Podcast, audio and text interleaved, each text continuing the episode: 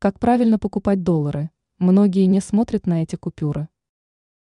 При покупке долларов крайне важно тщательно проверять каждую купюру.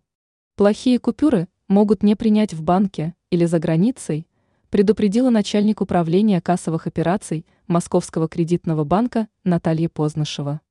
Об этом сообщает и адита.ру. На что обращать внимание при покупке долларов? Как рассказала эксперт, Первым делом нужно обратить внимание на элементы, защищающие от подделок, защитные нити и микропечать. Во-вторых, необходимо обратить внимание на состояние банкнот. Они не должны быть рваными, мятыми, выцветшими, грязными, за границей такие могут не принять.